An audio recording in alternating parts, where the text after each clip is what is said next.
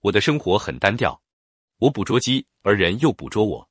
所有的鸡全都一样，所有的人也全都一样，因此我感到有些厌烦了。但是如果你要是驯养了我，我的生活就一定会是欢快的。我会辨认出一种与众不同的脚步声，其他的脚步声会使我躲到地下去，而你的脚步声就会像音乐一样让我从洞里走出来。再说，你看，你看到那边的麦田没有？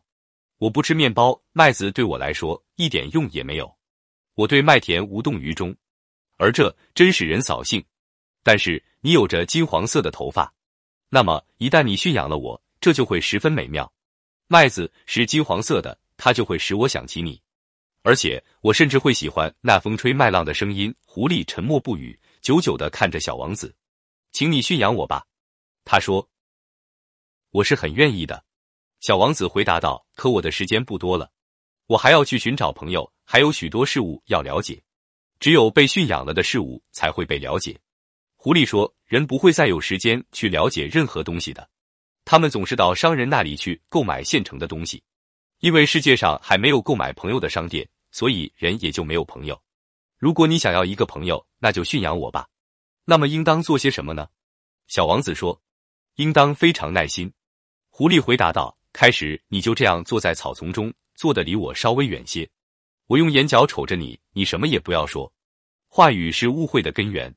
但是每天你坐得靠我更近些。第二天，小王子又来了，最好还是在原来的那个时间来。”狐狸说道：“比如说，你下午四点钟来，那么从三点钟起，我就开始感到幸福。时间越临近，我就越感到幸福。到了四点钟的时候，我就会坐立不安，我就会发现幸福的代价。但是如果你随便什么时候来，我就不知道在什么时候该准备好我的心情。应当有一定的仪式。仪式是什么？”